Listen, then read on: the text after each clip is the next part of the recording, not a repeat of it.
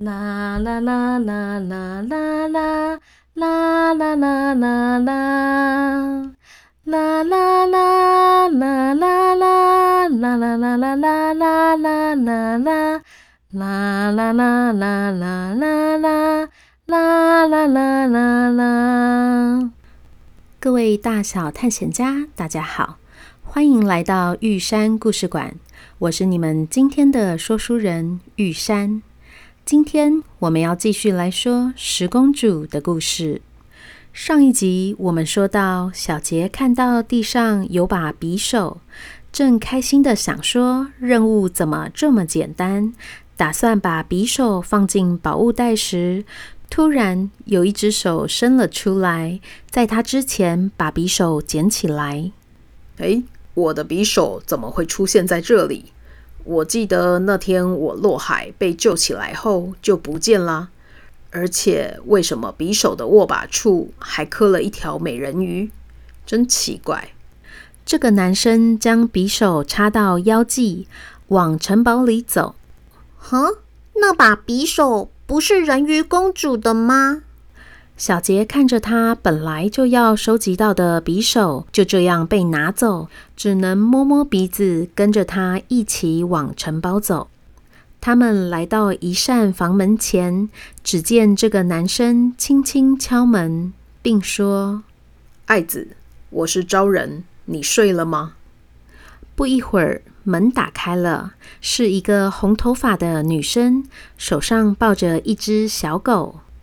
招人摸了摸小狗，说：“哇，柴柴越长越大了呢。我是要来跟你说，珍惜总算是平安回来了。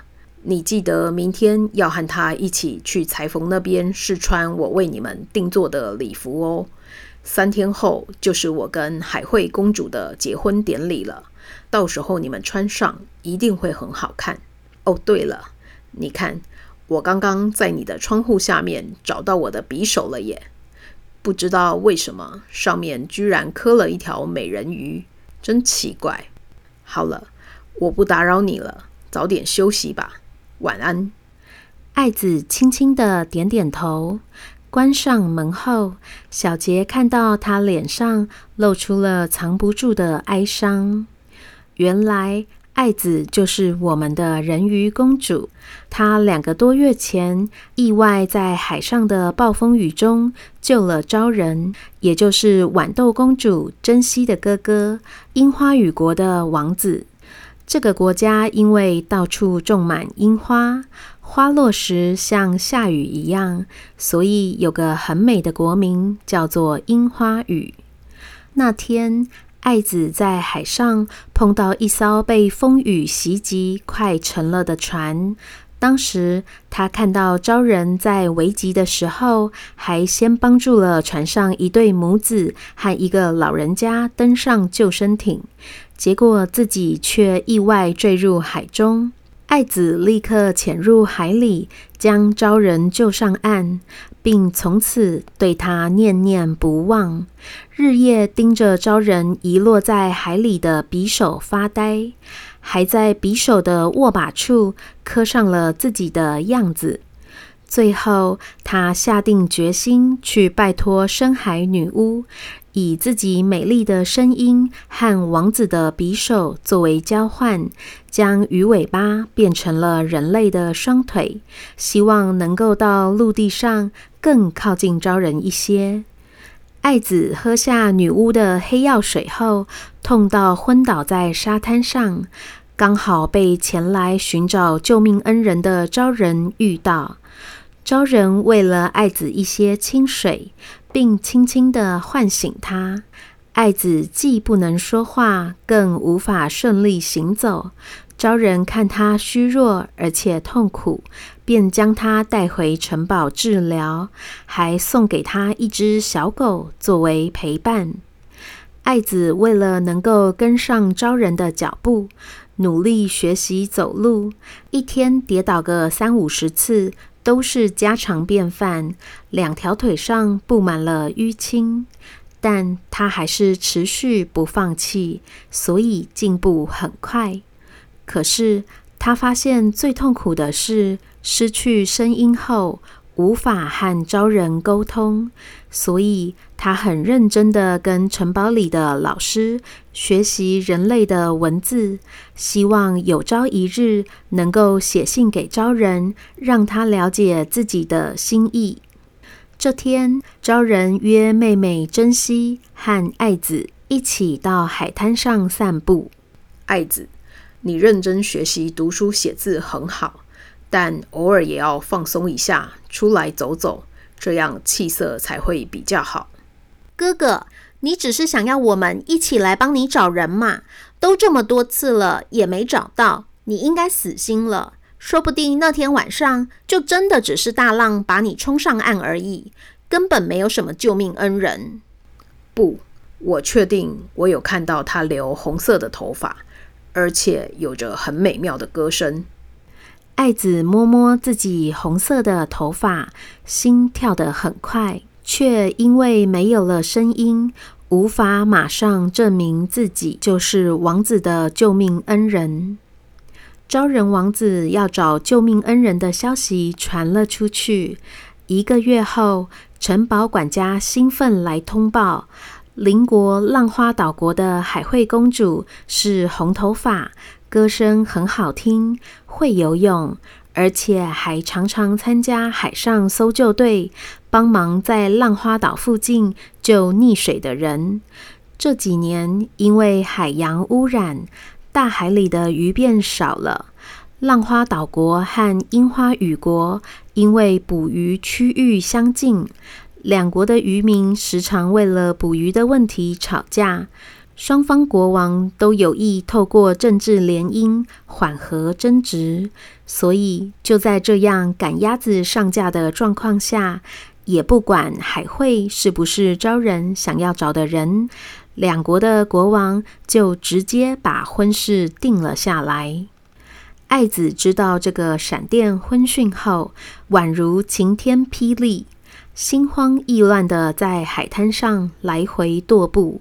他一直以为还有很多时间，想要等到自己会写的字多一点，字迹更漂亮一些，再写信告诉昭人为什么自己会出现在他身边。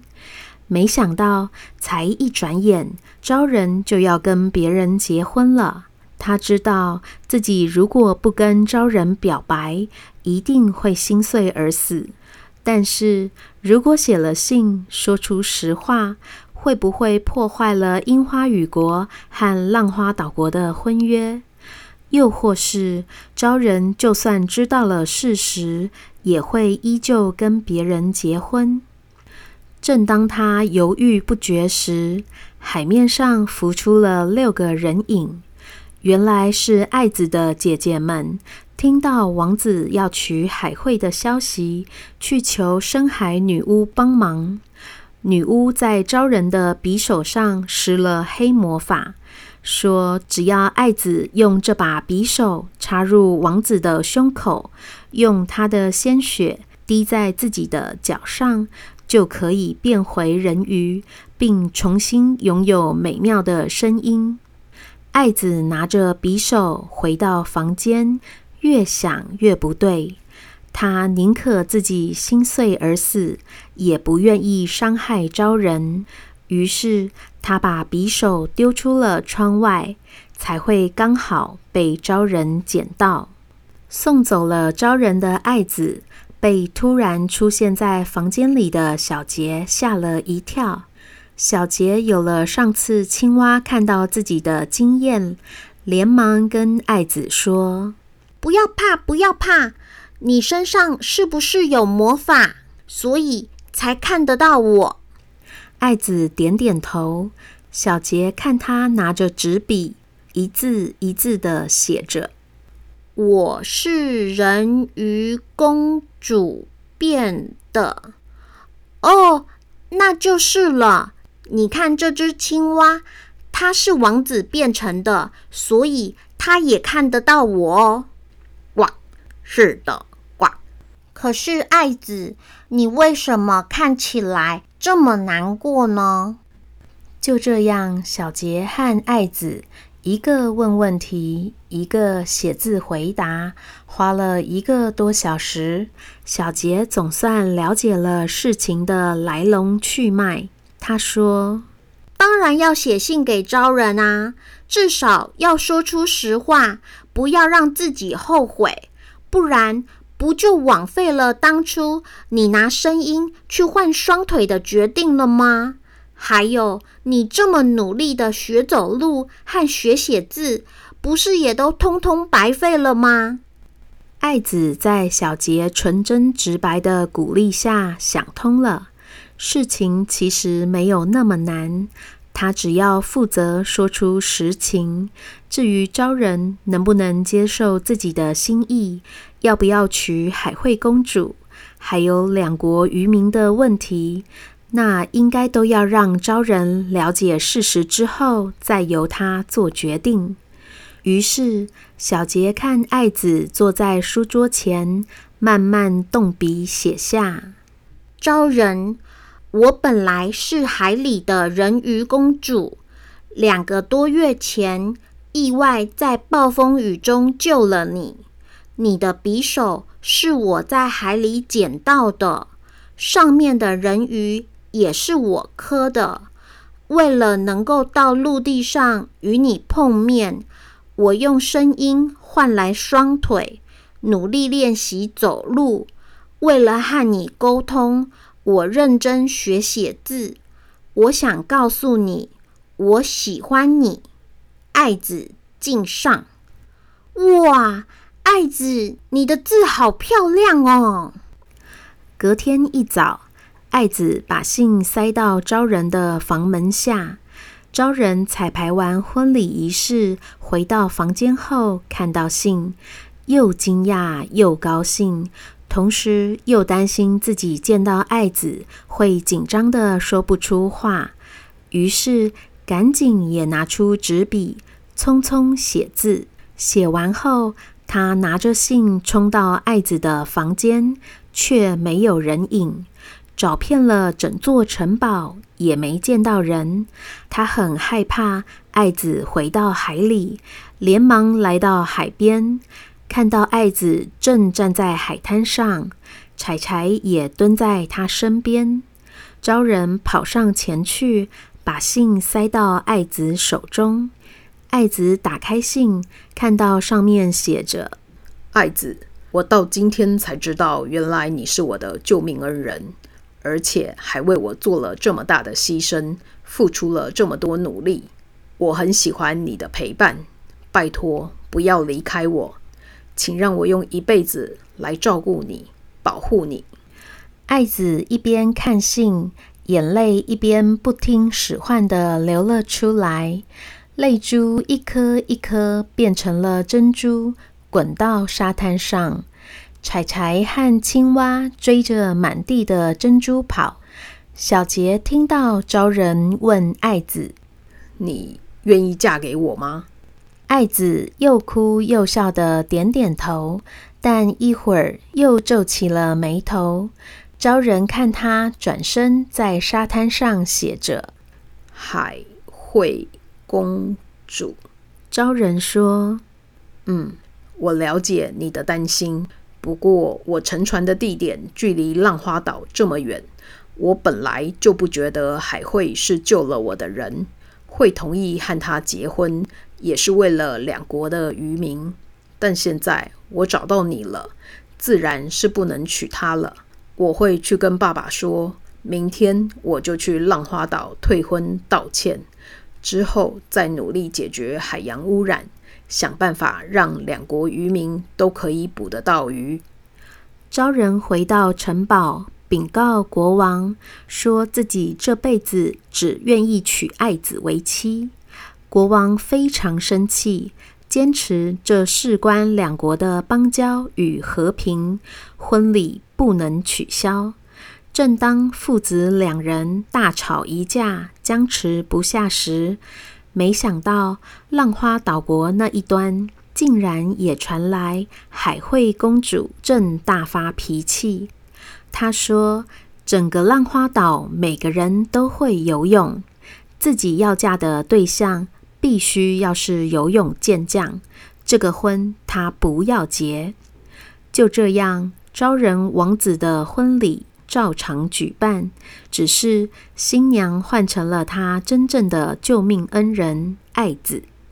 婚后，爱子凭着自己对大海的熟悉和认识，协助昭仁一起规划了许多海洋环保的政策与教育课程，成功降低了污染的状况，让大海充分休息，鱼群也慢慢回来了，获得樱花屿和浪花岛两国渔民的爱戴。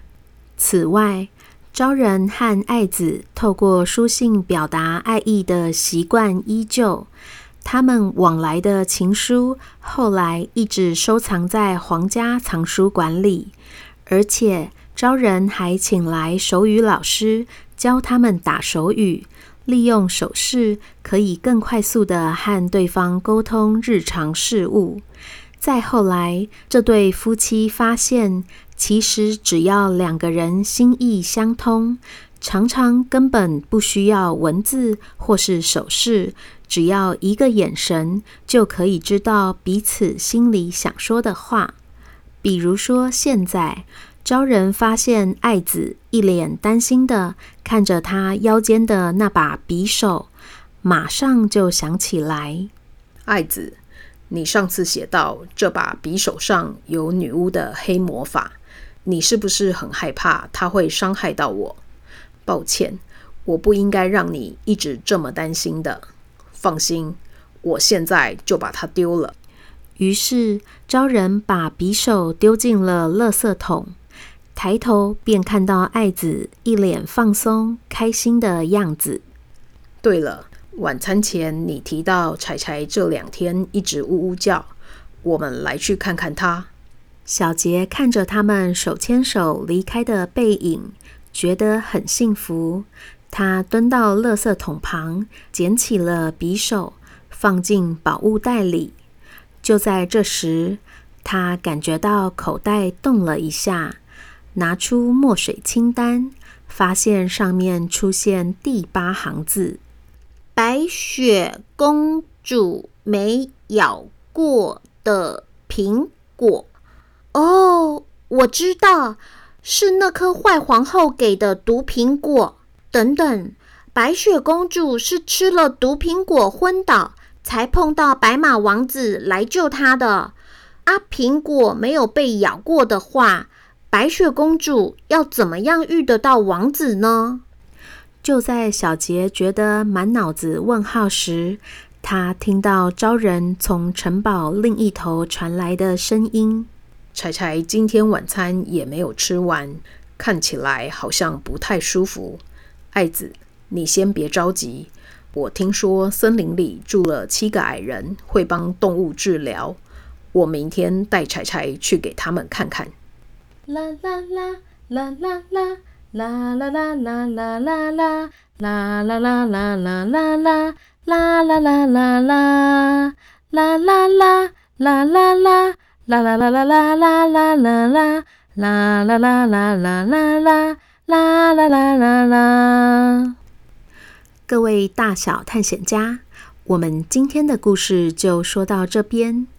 你觉得白雪公主会吃下那颗苹果吗？治疗动物的七矮人跟白雪公主是什么关系呢？小杰能够顺利收集到苹果吗？对了，上个礼拜我们说到玉山会回应大小探险家的留言，我们一起来看看有哪些哦。关于第七集，陈英说。玉山唱歌很好听，想知道玉山是怎么样把声音装成像是豌豆公主的？谢谢陈英，玉山试着解释看看哦。豌豆公主因为从小娇生惯养，所以声音比较细，带一些任性的鼻音，而且说话时会用叠字或是多余的字来表达情绪，像是这句。拿走，拿走！我不要吃了。马车到底什么时候才要来啊？如果同一句话是金刀三人帮的大哥来说，就会是拿走，我不吃。马车什么时候会来？是不是很不一样呢？大家可以试试看哦。永约永恒说很喜欢金刀三人帮飘撇的口音，真是谢谢永约永恒。玉山可是试着练习揣摩了好多次呢。林飞问说：“金刀三人帮里的第三个人是谁呀？”玉山觉得这真的是非常仔细的观察。你是因为只听到两个声音，所以才这么问的吧？金刀三人帮里的第三个人，因为平常不爱刷牙，蛀牙蛀到神经，那两天牙齿痛到没办法开口说话，大家才都听不到他的声音。他被抓起来之后，樱花雨国的卫队为了问清楚到底发生什么事，还先找牙医帮他把蛀牙治好。所以某种程度来说，他也算是因祸得福了。柚子说：“太好听了，小朋友一口气连听了七集呢！哇哦，真的好厉害呀！”玉山知道这礼拜有些大小探险家第一次听到十公主的故事，也都是一口气听了好几集呢。很谢谢大家的喜欢哦。还有人问，为什么是每周才出一集，而不是每天更新一次呢？玉山要稍微解释一下，因为每个故事都是我自己想出来，然后一个字一个字打下来的。写完故事之后，还要练习个好几次才能录音，录音完还要剪接，这些事情通通做完，大概就需要一个礼拜，所以十公主才会是每周更新一次哦。Rainbow 说，在疫情期间能够听到这么与众不同的童话故事，真的很谢谢。另外，小宝贝想问你，十公主有没有想要出故事书呢？小宝贝好想要看到实体故事书哦。谢谢 Rainbow 和小宝贝。最近有些大小探险家也提出了同样的问题。十公主目前还是以 Podcast 的形式播出哦，但之后如果有机会的话，玉山很愿意出书，毕竟。我都把故事的稿子打好了呢。大探险家们，如果有适合的管道，也欢迎介绍给我哦。今天的留言就念到这里，谢谢大家，你们的鼓励就是我继续创作的动力。欢迎多多分享给身边爱听故事的朋友哦。其他大小探险家如果有任何想法或问题，也欢迎留言告诉我。玉山一样会在下一集回答哦。就先这样啦，这里是玉山故事馆，我是玉山，我们下回见。